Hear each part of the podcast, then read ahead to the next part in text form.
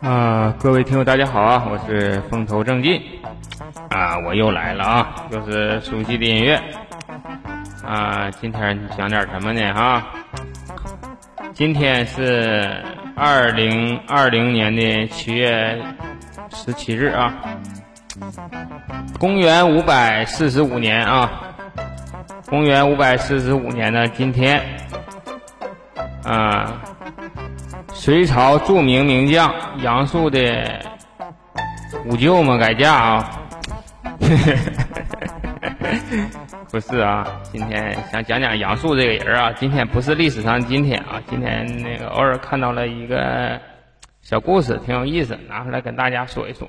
跟那个五舅嘛改嫁的不沾边啊，这打个岔，要不这音乐我用不上啊。先说一下这杨素啊，杨素是朴树这个树啊，姓杨的杨，朴树的树啊。他是隋朝著名的这个开国将领啊，而且是一个嗯隋朝的一个诗人啊，然后是著名将军啊，开国大臣。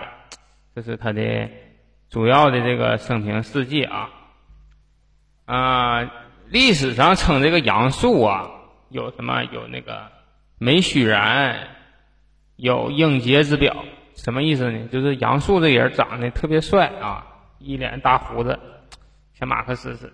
现在人好像不太得意这个胡子啊，感觉有胡子这个脏。那古代人是长一一下子漂亮的胡子，那是男人味儿的代表啊。他一生戎马呀，就是军功无数，然后呢，很难得的是啥呢？人家文采也行，所以说这整个这个杨素来讲，啊，在战场上有赫赫的战功啊，人家文学上人家还写了不少诗。这个我还特意去查一查他写的这些诗啊，他是一个将军嘛，所以他他做的诗都是塞外诗啊，非常大气啊。如果说你感兴趣的话，可以去查一查。但是今天我讲什么呢？我今天讲那个。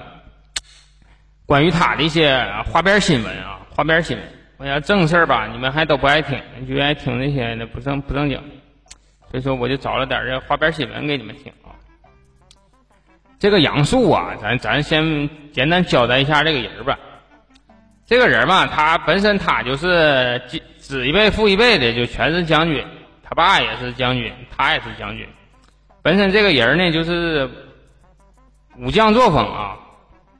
曾经啊，他小的时候就是说看老了书，无论是兵书啊，还是说这文学方面的书，就看老。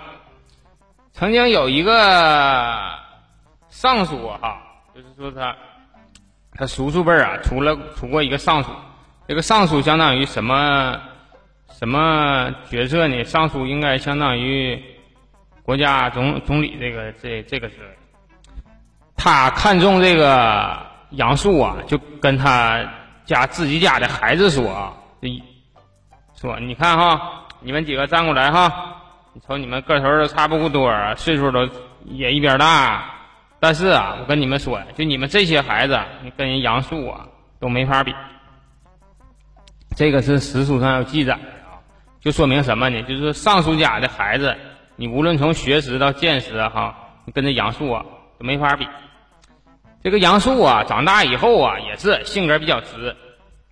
有一次啊，他爸呀，那个出去打仗，打仗以后呢，战死了啊，就是战亡了。战亡了，正常来讲，那个你将军战亡了，国家多少得表示表示啊。他就寻思，行啊，那赶紧的就是写这个，写这个报告吧，报告给那个。上一级，然后我爸这死了也不能白死，这么大干部，你说多少领点抚恤金？就去啊，相关部门就找去了啊，找到兵部了。兵部说那这个费用吧，前一阵子有，那后期这个经济上这刚开国，这库底子也没有啥了。那你要是也挺长时间没发过这个抚恤银两，你爸这个级别，不光你爸呀，跟你爸这个军功差不多的。都没有这块费用了，现在。但你要是说真想申请呢，我就给你写个报告，完你填个表吧。哎呀，杨树啊，就认真填着表啊。我爸哪哪哪哪年生的啊，立了多少战功，都写的拉明细出来。然后说战亡了，按国家相关规定，你这得给我多少多少这个抚恤金。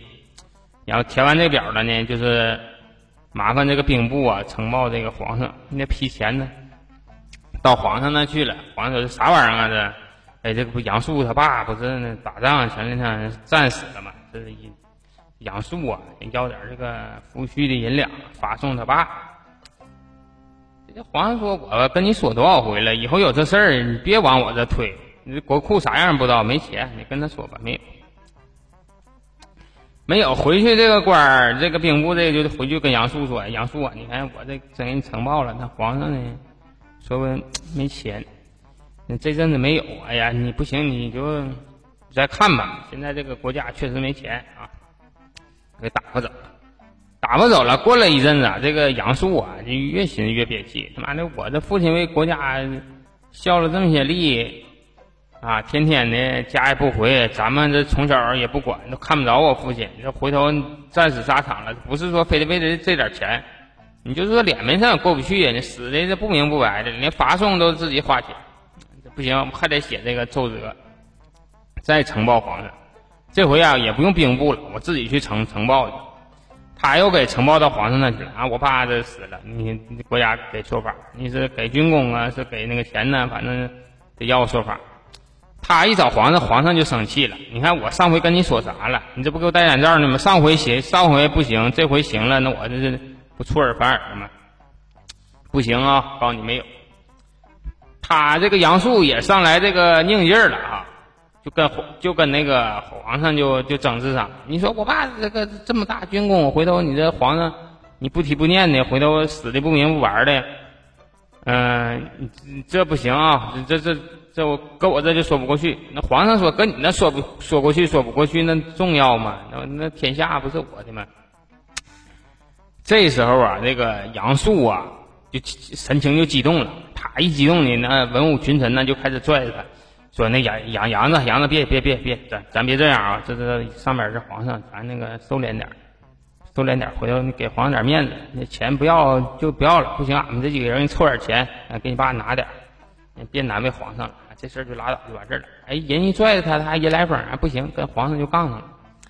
这皇上也生气呀，这他妈文武大臣这么些人劝你啊，我也都跟你说了，都不行，你让我咋的啊？啊啊，杨素，你让我怎么的？结果啊，这个皇上也急眼了，赶紧来人拉下去，给我把他给我宰了，砍头，看他还叫唤吗？这时候人上来了，就开始抓这个杨素啊。马肩头拢二背呀，赶上那评书说呀，结果他一扑棱，行了，你别拉我了啊，我自己去死去啊！你这个昏君呐，不该保保昏君呐，就他妈该死，活着都没啥意思，就扔下这么一句话。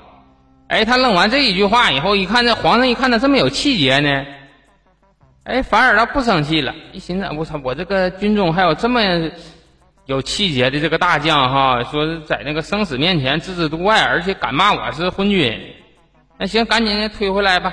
你这这，咱再合计合计，你爸这个发送这个事儿，结果又把这个他爸这个抚恤金又给补了。这皇上也是这个欠骂啊。咱就说从这一个事儿就能看出来，这个杨素啊，这个性性格特别直啊，特别刚直，而且呢，这这不妥协什么事儿。他曾经，嗯，史书上给他八个大字的这个评语啊，叫什么呢？叫胸怀大志啊，不拘小节。说这人能屈能伸啊，能办大事儿的这种气质。另外，这个他作为一个将军来讲，他打仗可挺厉害啊。他那个军纪严明啊，就是说，你我只要是军令下出去啊，你只要说不服从，那马上就斩首示众，没的没的合计啊。他是。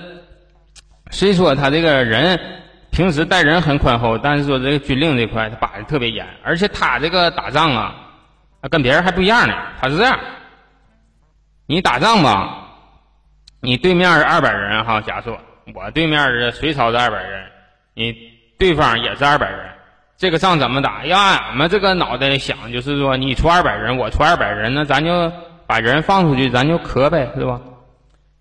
不，这杨素他不，他他打仗是什么样？二百人哈，我这不二百人吗？分成两队啊，先上一百人，上这一百人哈可以上，你你只许往前冲，你不许往后退。假如说我这冲进去一百人了，上去一百个，没打过人对面的二百人，就剩三十个跑回来了。这三十个人逮着了哈，当着一百个人的面把这三十个人就砍头，就说我的兵只能战死啊，不能说做逃兵。哎，就这么一个政策，然后再把这一百人放出去，你这一百人再出去，那就是抱着必死的决心了。就是我不是他死就是我死，我回来指定是活不了。所以说呢，他就是通过这种形式啊，搞的就是他整个从军中了来讲哈，他的这个士兵啊都不怕死。他不光说是圈拢这个士兵出去打仗去，而且说是他是什么呢？不管你这个呃身份贵贱，只要是有功必录啊，就是只要是你有军功，我我就给你记录在案，然后是说赏你钱呢，是赏赏你位置啊，那都是说非常平等的。不管你是出身呢，你是说你是种地的，你以前是磨灰的，那都不管啊，就说只要有军功都给你立下。而且他呢还有一个什么样的一个？嗯，一个好处呢，啊，就是一个优点呢，他从来对俘虏啊是不辱不杀。在当时隋朝的时候啊，他们都是逮着这个俘虏啊，都割鼻呀，把那鼻子给割下来啊，就是说侮辱人嘛。你就是当俘虏就把你鼻子割下来，哎，一割完鼻子以后，你说你就是回去当老百姓了，这也不好看呢。他不，哎，你这。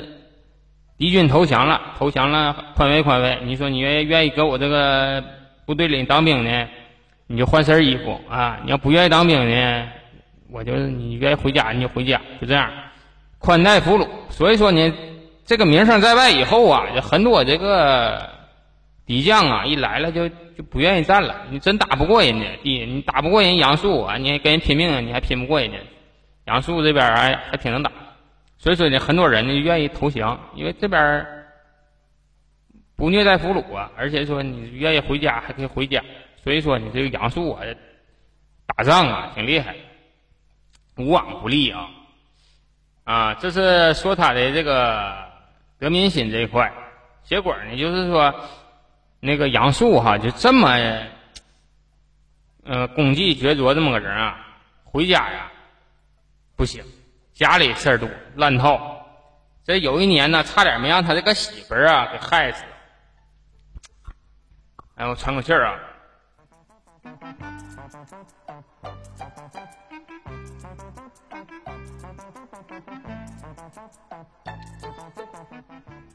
这个杨素啊，他因为他那个位高权重啊，所以家里好几个媳妇。他的大媳妇呢是姓郑。是他在没发迹之前就找的这么个媳妇，这个姓郑这个媳妇啊，泼妇泼的都出了名了，就是说朝廷上下呀都知道杨素家有这么一个媳妇，哎，不讲理，然后呢特别特别的彪悍，而且呢她这不读书啊，就是流氓作风，这个女的，哎，啥事儿不行就是耍泼妇那一套，杨素本身。年轻前就看书，人家能写诗啊！你算算，那是半拉文人呢。回头你吃过见过的，人回头你说媳妇老耍泼这个劲儿，确实看不上。两个人就不在一个频率上。有一天呢，他跟这个他这个泼妇媳妇啊，就搁家又因为啥事儿又记个上了。基本上，他媳妇儿跟他吵吵啊，就是就是说这些啊歪理邪说这些东西，开始跟那个杨素啊吵架。杨素啊，也是说到气头上了，话赶话就说了一句什么话呢？他说：“你这个败家老娘们儿哈，我他妈就不是皇上，我等我成了皇上，你这样的，我拿我找人就给你剐了。”他就说了这么一句话，说这么一句话，你说两两口子吵架吵到兴头上了，你说点啥？说点过过激的话不很正常吗？啊？你说他媳妇儿干了一个什么二合的事儿呢？他把这事儿呈报给皇上了。找皇上评理去了。那那这谁呀？皇上，我是那个杨素那家媳妇儿。我跟你上报个事儿啊。那个俺家那个老爷们儿啊要造反。皇上一听他说这个都嘚瑟了，因为啥？杨素是是大将，杨素在这个在当时隋朝来讲，他是隋朝第一名将啊。然后他说：“你家那个杨杨素要要造反，就是你你怎么知道的？赶紧赶紧跟我说说，他都怎么要造反的？妈的了，刚刚才我搁家跟他吵吵，他说了一句造反的话，他说他要是皇上，他就给我剐了。”他就是要当皇上啊！我这告你啊，皇上，你看你找法你治治他。那皇上一听啊，都他妈气乐了，一寻你这老娘们儿，你这是家里两口子吵架的事儿，你跟我上这说这事儿干啥？你说你二不二合不二合？你说你老爷们儿，嗯，要要当皇上啊，要要剐了你，你知道那个，如果他造反的话，你是什么罪儿不？他说我不知道啊，我指定立功啊，立什么功啊？那是诛九族的啊，那是诛九族的罪儿。你说你现在你就告他这么个罪儿，你是也是不想活了。然后呢，这个杨素啊，搁家呀，跟他媳妇儿吵完架了以后，说他妈媳妇儿这哪去了？吵架的人没了呢？看他出上门，也没没见他回来。家里人一会儿报了，哎呀，你给赶紧的吧，杨大将啊，你那媳妇儿上那皇上那告状去了，说你要谋反呢，说你要当皇上，也不知道有没有这事儿。杨素就说：“你妈呀，哪有那事儿？我跟他他妈吵吵嘛，话赶话的。他那老胡老娘们怎么干这么个事儿？结果他就跑到那个皇上那去了，跑金銮金銮殿那去了，跟皇上说：‘哎，皇上，你看刚才我跟那个媳妇吵架啊，这败家媳妇啥啥都说，我跟他姓仇的事儿，他拿这来说来了。完了，皇上就说：‘那行了，那你这话你是说是没说呀？你要当皇上，你把他剐了。’他说说了，但是气头上说，皇上也气乐了。也哎，行啊，你两口子以后少干仗吧。这样吧，你那个当大将你也别当，你回家。因为啥呢？那那前那个朝廷啊都理智的，你这个你这个做法，按想治你罪就是满门抄斩的罪。但是呢，你这都有军功，另外咱俩平时处都不错的。哎，就给你革职了，你搁家就反省吧。另外，你这回去给你的媳妇儿呢，好好上一课啊。你这回头你这两口子事儿，你说你啥都往这说，你这不要命呢吗？你这什么媳妇儿？这杨素说：“哎呀呀，行啊，这嗯，饶我一命啊！就是这这谢主隆恩了。这回家我这媳妇儿啊，我回去我得好好教育啊。就是后来呀，就办他一个停职，给他那个停职反省的这个处分。”也是杀鸡儆猴，给他媳妇做个样子看看，不可能不让他那个给他革职，因为这朝廷里还得用他。就因为这个事儿啊，这是杨素杨素这小命啊，这都快丢。这是他这个彪悍媳妇儿干出来的二虎事儿啊。其实不光他这个彪悍媳妇儿啊，他这个跟他相关的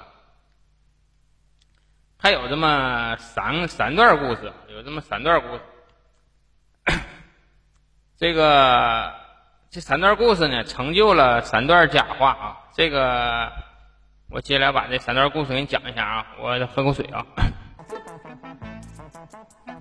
这三段故事呢，都跟那个杨素的家里有点关系啊。首先，第一个人是谁呢？第一个人是第一个人是是他的一个情敌啊，叫徐德言。徐德言的媳妇儿是谁呢？是陈后主啊。陈后主就是说，陈后主的一个一个妹妹。陈后主是隋唐灭那个南朝的时候最后的一个昏庸的皇帝啊。他的妹妹叫乐昌公主。乐昌公主的老爷们儿呢，就这个徐德言。在这个南南朝要灭的时候啊，这个徐德言呐，当时为了保家卫国呀。所以说，为了跟那个隋朝干仗啊，没法带着这个妻子啊出征，就是这个乐昌公主。结果啊，兵荒马乱的，临走的时候啊，这个徐德言呐就跟他这个公主就说了：“以你这个才华呀和这个美貌啊，即使这个国家亡了，你也能找到一个富贵人家，因为你的长相好。如果那样的话，我们就以后就再也见不着了啊。”如果说我们缘分没断呢，我希望我们能留个信物，以后能够找到彼此。那女那公主说呀：“哎呀，别说那个话，现在这国难当头啊！但是咱们是得留个信物，留个什么东西呢？”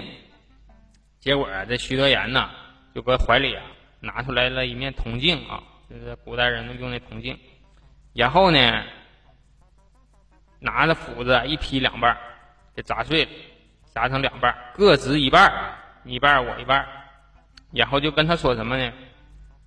说，如果以后啊，你流落到别人家了以后哈，你这样每年的正每个月的正月十五，你告诉你你告诉你的家人啊，或者是你的仆人呢，拿这个镜子到集市上去卖啊，你卖贵点。然后呢，如果说我们走散了，等这个咱们这个事态消停了，我就去找你。我怎么找你？我没地儿找你去，我只能说在这个集市上，我看到谁拿着半颗镜子在这卖。啊，我我就能顺着他就能找到你。如果走散的话，我们哎就以这个为令。结果啊，后来呀，这个南朝啊就黄就就那个亡了。亡了以后呢，这个乐昌公主就赐给谁了呢？就赐给这些开国大将了。就赐给谁呢？就赐给这个杨素了啊。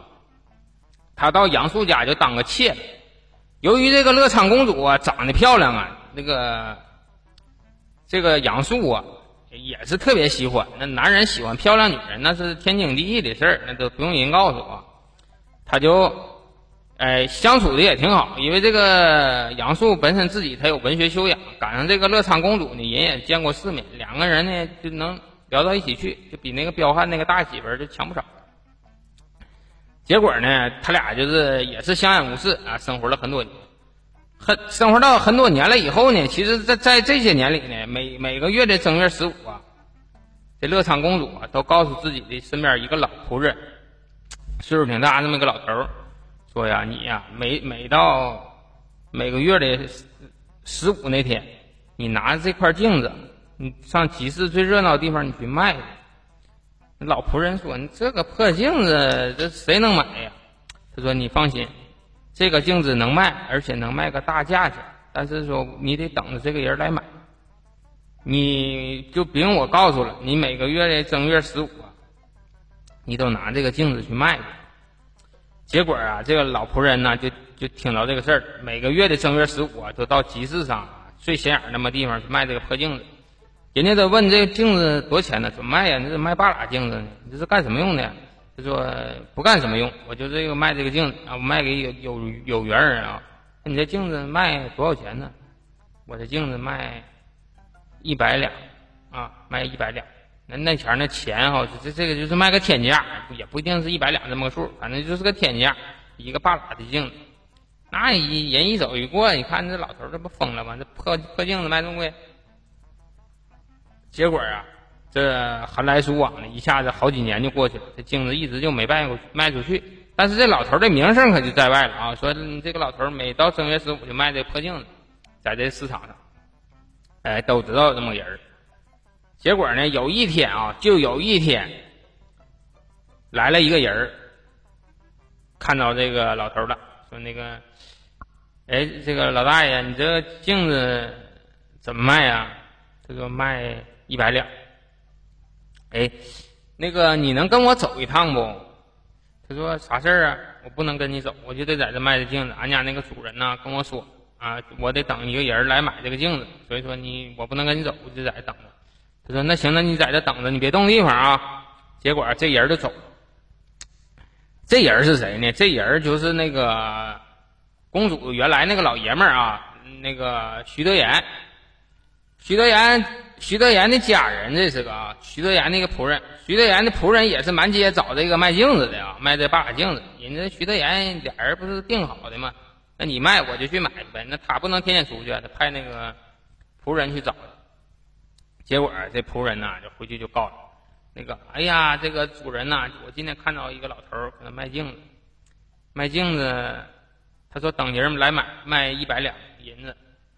说那老头搁哪呢？说老头就搁那个市场那呢。我都打听完了，这老头搁这卖好几年这个镜子了。反正每到正月十五，他那就来卖卖这镜子，平时不来。说行，赶紧赶紧那个拿车拉着我赶紧去，驾上那个马车跑到集市里去了。你看老头蹲道边还卖这八拉镜子，结果他这人一看，哎，这镜子确实，哎呀，这镜子魂牵梦绕的，这就是我当年给公主那面镜子。然后呢，就把自己怀里呢也掏出来把拉镜子，一对，哎，这俩镜子严丝合缝对上了，哎，然后啊，他说这个老头就跟这老头说。哎，你这个是谁让你卖的这个镜子？说我家主人，我家主人那个让我卖这个镜子。他说你家主人谁呀？啊，我家主人是杨素夫人啊。他一听这个事儿，哎呀，那杨素那那嫁给杨素了。杨素是当朝的一品的大员呢。这这这怎么弄啊？结果他说这么的吧，那个这大爷，我这半拉镜子呢，卖我了啊，我买了，我给你拿回去这个一百两这银子，然后呢，我给你写个条。这这个条你千万要给你家这个女主人啊，一定要交到她手里，一定要交到她手里啊。然后这个拿这个笔啊，刷刷点点的，这个徐德言呢就写了一首诗。这个诗啊挺有名，历史上记载的啊。这怎么写的啊？这是五言绝句儿：镜与人俱去啊，镜归人不归，无复嫦娥影，空留明月辉。啥意思？就是镜子和人呐都离离开我了。这以前呐，现在这镜子回来了，人没回来啊。这个镜子啊，现在的冰一块儿一看，没有以前你的那个倩影了，只剩下里面这也就拿这个能照照月亮，就这么个意思。把这纸条啊给这老头以后，这老头连跑带颠的就回去了，回到府地了。府地就跟这给这个。公主一看，说：“那个今天来个小伙儿啊，先头来一个仆人，后来来一个公子模样的来了，给我一百两银子，完了回头把这八八拉镜子买走了，买走了以后还给你留个条儿完了说务必得交给你，务必交给你，让你当面看一下。等这个乐昌公主啊，把这个条一展开以后，完了流落泪了，这是她。”魂牵梦绕这么长时间的这个徐德言呢，她这个以前那个最早那个丈夫，俩人以前都是青梅竹马的，这要不是战争啊，流离失所呀，到这杨素家呀，人俩人现在还好着呢。结果啊，就就就落泪了，落泪了以后啊，就看着这个诗啊，没事就掏来看看，没事就掏来看看。那杨素啊，他天天有的时候就没事就往那个这公主这个屋里来呀，那人家。也是两口子，过来有的时候，哎，搁后后身后边一过去了以后，哎，发现这个公主搁这哭呢，看个纸儿，哎，这纸儿，他就到身后一伸脖子啊，这这公主还搁这哭呢，没没没叫他过来，结果他就看到那个纸上写的几个字了啊，镜去人俱去，镜归人不归，不复嫦娥影，空空留明月辉啊，就看到这几个字了。杨人杨素人家多聪明啊！本身人就诗人，一瞅一想，啊，对呀，当年我记得我这个夫人老有八拉镜子，他搁那摆了。现在这镜子没了，可能是说到人家手去了，有人可能是来找他了。人家脑子一转，就想起来这个事儿。然后啊，这个杨素啊，就找到这公主了，就说呀：“哎呀，你看俺俩过这么些年了哈，感情一直挺好。你说你那八拉镜子哪去了？”这一问这个事儿啊，这乐昌公主就哭了。她说：“那个官人呐，不瞒你说呀，我这没跟你之前呢，你也知道，你是我是你们那个裸来的。我以前那个老爷们儿啊，叫那个徐德言，我呢是那个南朝的公主，他是驸马。我俩呀老恩爱了，比俺俩这关系好多了，因为我们那前儿年纪也相当啊，岁数也相当。他当时。”我们俩感情特别好，要不是说战乱流离失所呀，到不了你这，啊，那个杨素说，那这没听说你说过，只知道你是那个公主啊，你以前那个老爷们儿啥的，这个我不太清楚。这现在这个老爷们儿啊，就在咱们这个地方呢，我没见过他，但是他已经给我写了这个条了，给我写了这个条了。然后了呢，那个我现在就是挺想他的，如果说。嗯，要是那个能能看他一眼就好。你说我这么多年了，这也是一个血脉上的亲人嘛，一个亲人嘛。你说这这我这第一任丈夫哈，虽说我现在跟了你了，但是我还是还是有点忘不了他。这这玩意儿，毕竟生活那么多年。这杨素一听这个事儿啊，心放远了哈，因为说这个文人嘛，都有这个都有这个气质啊，愿意那个 同情个人什么的啊，就有这个怜悯之心。然后啊，他这个杨素说：“那行，这样的我也帮你找。”然后第二天呢，又派这个仆人呢，上那个卖镜子那地方去等着去。等着去，这个徐德言呢，也派这个人啊，也上那个昨天买镜子那地方去找。为啥？如果说他俩要是这个信物一交换，如果说要是两个人重新见面，见面也只能说是交易的那个地方。结果一去。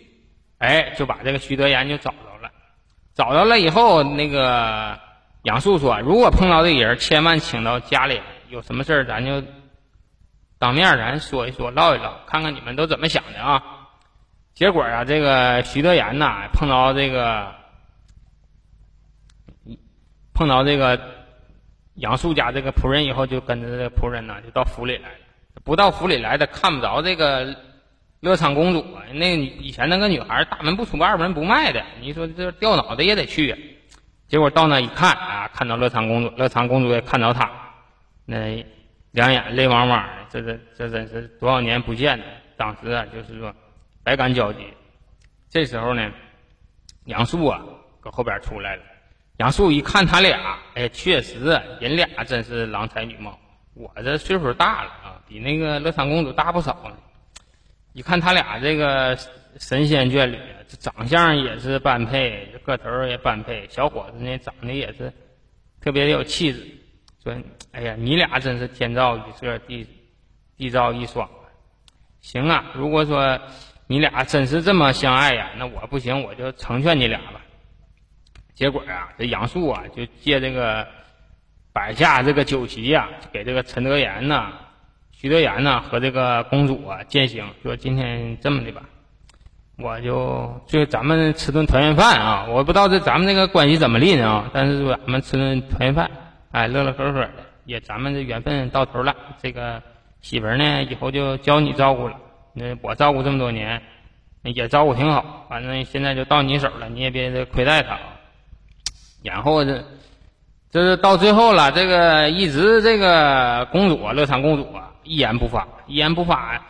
那个杨素就说了：“那你咱都要走了，不行，你你说点啥？我这找人拿找笔，咱记一记。你以前不是老吟诗作对的吗？你看此情此景，你再你再说几句啊，十六八句的，咱咱我这记一记，咱留个纪念啊。”这杨素是书法家啊，写书法写的也特别好。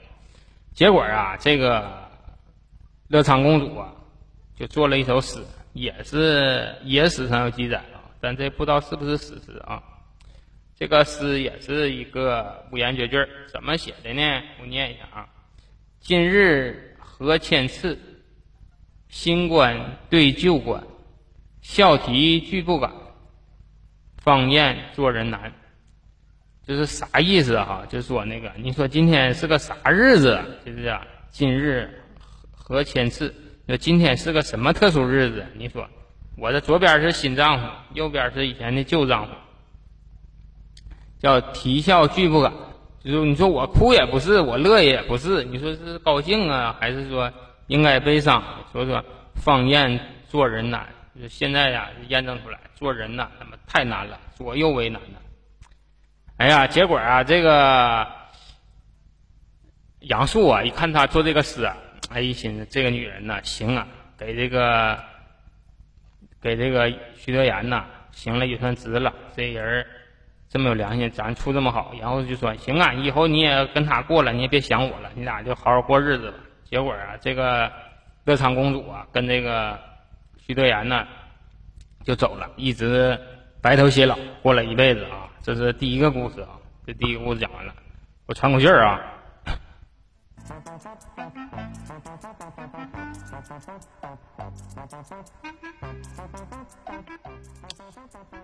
这是杨素把这个自己的这爱妾啊，就送给这个徐德言了啊。徐德言的这个送给徐德言了啊，摆摆手，走的时候还给拿了一千两银子。一千两银子行了，我这哥这跟我过这么多年，临走了给你拿点钱你俩买点啥？买房置个地，哎呀，干点啥啊？杨树啊，手也挺宽。第二个情敌是谁呢？第二情敌是一个大臣李德林的儿子啊，大臣李德林。这个大这个李德林呐，都有百度词条的呀。我现在说的都是真事儿啊，正事儿，你也别当那野史听，这是都都有的啊。李德林的儿子是谁呢？这人叫什么？李百药。李百药啊，他为什么叫这么怪个名呢？是因为他小前儿吧，这个体弱多病，哎，到天天吃药，赶上什么药罐子，结果呢，他他奶呀。就是这个李百药他奶呀，老小子孩子吧养不活，养不活你咋整啊？就是起个歪名吧，好养活呀，这叫起叫李百药，哎，李百药，哎，就像那个以前那个著名大将那个霍去病似的啊，年少体弱多病啊，起点这个这个名啊，震一震。他呢，当年就是时任什么呢？叫。太子身边的通事舍人啊，这么一个官职。这个官职我还特意上网查了一下，这个活是干啥的呢？就是太子身边的小崔本啊，就帮人跑腿这么个活没什么实际这个权利，帮人送一个什么文书了，起草个文书了，另外就是传个什么信儿了，是这么个人，叫通事舍人啊。这个李百药。李百药吧，没事儿的吧，愿意上那个杨树家去啊。本身是他们都是因为他是跑腿儿的嘛，有钱太子有点什么事儿了，也往他家跑啊，送个信儿了，就干这么个事儿。他也没事儿呢，也往老往这个杨树家跑。结果跑来跑去呢，这这李百药这岁数也小啊，他就发现，哎，他有一个小妾，长得挺漂亮。完了呢，没事的时候啊，因为他能进去那个人的内宅呀。没事就看到这小妾，有的时候搁花园儿啊，搁哪坐着绣花呢，他就上去撩扯人家。这个李百药，哎，来一勾的二勾的的，哎，就跟这小妾呀，俩人就拉个上了。那前那个女的吧，她出不去门，见男人见的都特别少，除了家里这些仆人呐，见不着外边人。哎，就这李百药呢，老来老来老能看到。结果呢，两个人就暗生情愫了，暗生情愫了吧？这个事儿吧。都得背着人啊，所以说很多人都不知道。但是有一天呢，这个杨树啊，就觉得慢慢的这个细品呐，这个就品出来点事儿。为啥呢？觉得小妾吧，每次跟他进鱼水之鱼水之欢的时候，觉觉得小妾心不在焉的啊，不知道寻思啥呢。这一下啊，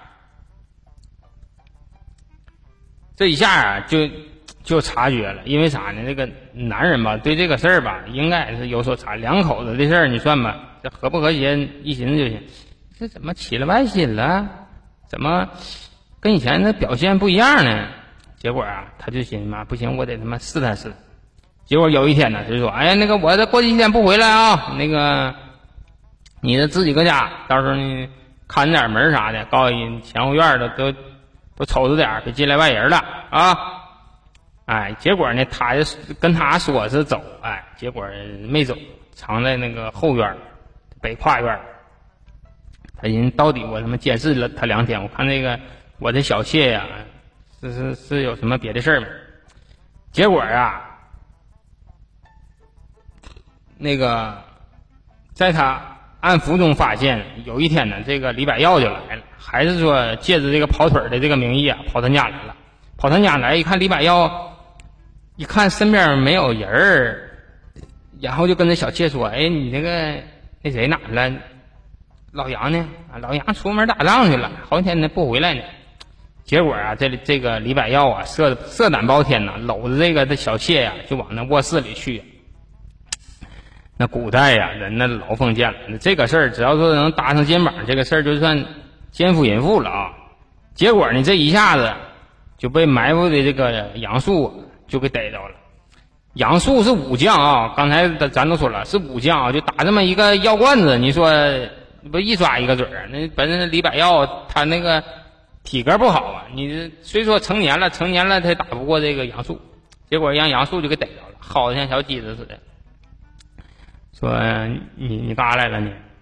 说我这个跑腿儿啊，给那个太子跑个腿儿，上这送个信儿啊？送信儿你搂我媳妇干啥？他说：“哎呀，那个就闹着玩儿，闹着玩儿，跟那是嫂子闹着玩儿。刚才没没说别的，那个拉倒吧，我都有体会了。俺家那个他一天心不在焉的，我就觉得这里有事儿，没寻思他妈你俩他妈勾搭上了哈。行，我让你勾搭我媳妇儿哈，今天你就得给我说法。”你看你怎么死吧？你想，这一下这个李百药啊，就有点儿，就有点那个害怕了。为啥害怕呀？这这真的杀人呢！那是武将，你说你跑人家勾搭人媳妇儿，你说宰不就宰了？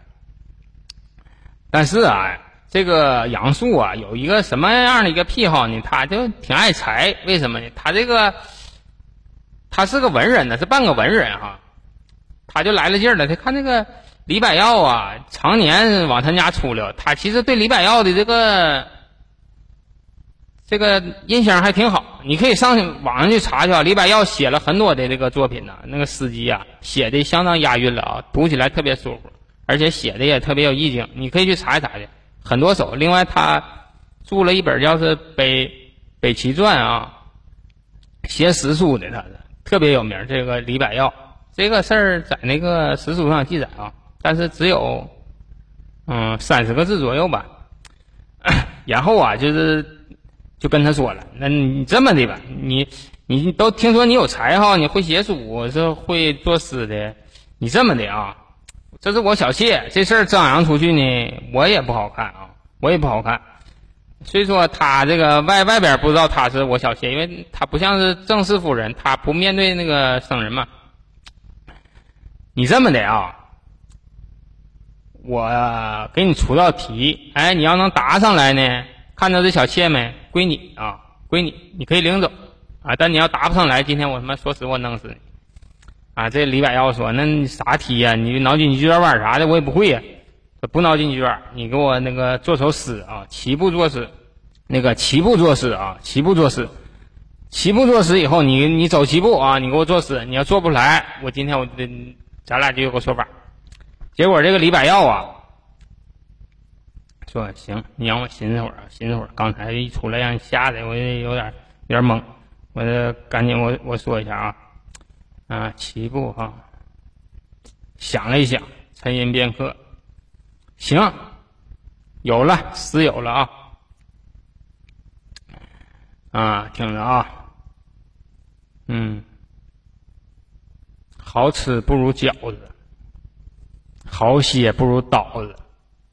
倒子吃饺子，吃完饺子看嫂子，瞎编的啊！当时他确实做了一首诗啊，他确实做了一首诗，是一个绝句啊，但是我没查着。然后呢，做了这首诗啊，也是特别漂亮，做了一首挺漂亮的诗。然后他那个诗我看了哈，那个写的。荡气回肠的，也是一个边塞诗。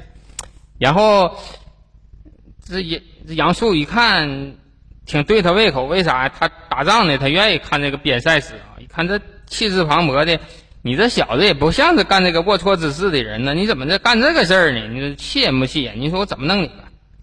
结果一看这个问问那小妾，你这行不？他说人品行不行啊？你俩接触那么长时间呢？啊，行啊，我这可喜欢他了。哎哎呀，一天行啊，那你这么的吧，那个李百药我也不难为你了，我给你拿一千块钱，拿一千一千两黄金，哎呀，一千两白银啊，你把这个小妾呢，你就带走吧，反正跟你也是走了心了，搁我这他也待待不瓷实啊，完回头你俩以后好好过吧，就跟那个送乐昌公主一样，给这小妾也送走了，又拿一千两银子，哎，一千两银不光说拿了一千两银子，这个。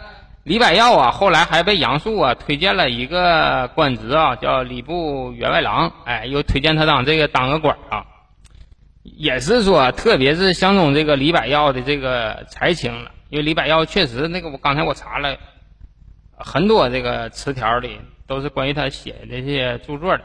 这个尚书礼部员外郎是个什么活呢？是个司局级干部啊，相当于这个。尚书的一个助手啊，员外郎。是这么个活结果呢，这李百耀财色双收，啊，老婆也也有了，然后还拿了一千一千两银子，哎，这挺好。啊，这是第二个事儿啊，还有第三个，第三个是谁呢？第三个的这个也是个情敌啊，他这谁到了这个杨树这家里养的娘们都养不住啊，除了这个彪悍的这个媳妇儿。这这些漂亮媳妇儿养不住，哎，这个杨树啊，有一天他划了一个侍妾啊，这还不是说那个那个通房的那种啊，就是说侍妾陪侍他的，就是说使唤丫头啊，也叫个妾啊，呃，可以说陪着睡觉，但是没什么身份。